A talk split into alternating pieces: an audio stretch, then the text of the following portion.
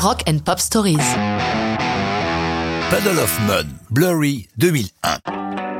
Les débuts de Puddle of Mud sont un peu curieux. Nous sommes au début des années 90, le groupe de West Cantlin démarre assez banalement, se produisant dans les bars et les clubs de toute la région de la ville de Kansas City, dont ils sont originaires.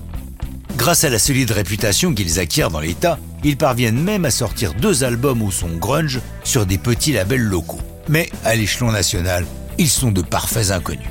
Par ailleurs, des dissensions se produisent entre les membres du groupe. Bref, en 99, fin de Puddle of Mud. Sauf que, quelques mois avant cette séparation, Wes Cantlin avait eu l'heureuse idée d'envoyer une démo de leur travail à Fred Durst, le chanteur de Limp Bizkit. Celui-ci est un touche-à-tout qui aime à jouer les Pygmalions. Séduit par ce qu'il entend, il décide de prendre Puddle of Mud sous son aile et sur son propre label, Flowerless Records, distribué par Geffen Records. Ce qui va ouvrir à Puddle of Mud les portes du marché américain et de l'international. Le groupe n'existe plus, qu'importe. Il décide de rebâtir à nouveau de toutes pièces autour de Wes Cantlin, qui se retrouve avec des gens qu'il n'a jamais vus auparavant.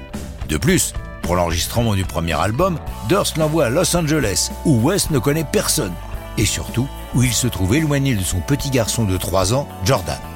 Blurry raconte tout ça, cet exil où son gamin lui manque terriblement, tout comme ses amis et sa famille. Pour lui, la potion est douce amère. Il voit son rêve se réaliser, mais sont ceux qui avaient commencé l'aventure avec lui. Pour écrire Blurry, il déterre une des premières chansons de son groupe, Electron Moon, qu'il avait composée en compagnie de son guitariste d'alors, Jimmy Allen. Il conserve l'essentiel de la mélodie, mais évidemment révise de fond en comble les paroles, tout en créditant Allen pour son travail.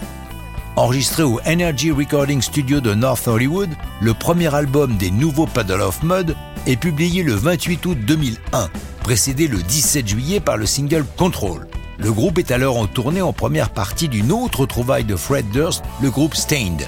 Mais les choses évoluent lorsque Blurry sort à son tour en single le 29 octobre suivant, permettant à Puddle of Mud de devenir tête d'affiche car la chanson se classe numéro 1 des hit rock et 5e du hit général, franchissant les frontières pour conquérir la plupart des pays anglo-saxons. L'apparition des singles est accompagnée d'un clip où l'on voit Wes jouer avec son fils Jordan, ce qui ne manquera pas d'irriter la mère dont il est séparé. Aujourd'hui, Jordan a grandi et à son tour est devenu musicien. Mais ça, c'est une autre histoire de rock'n'roll.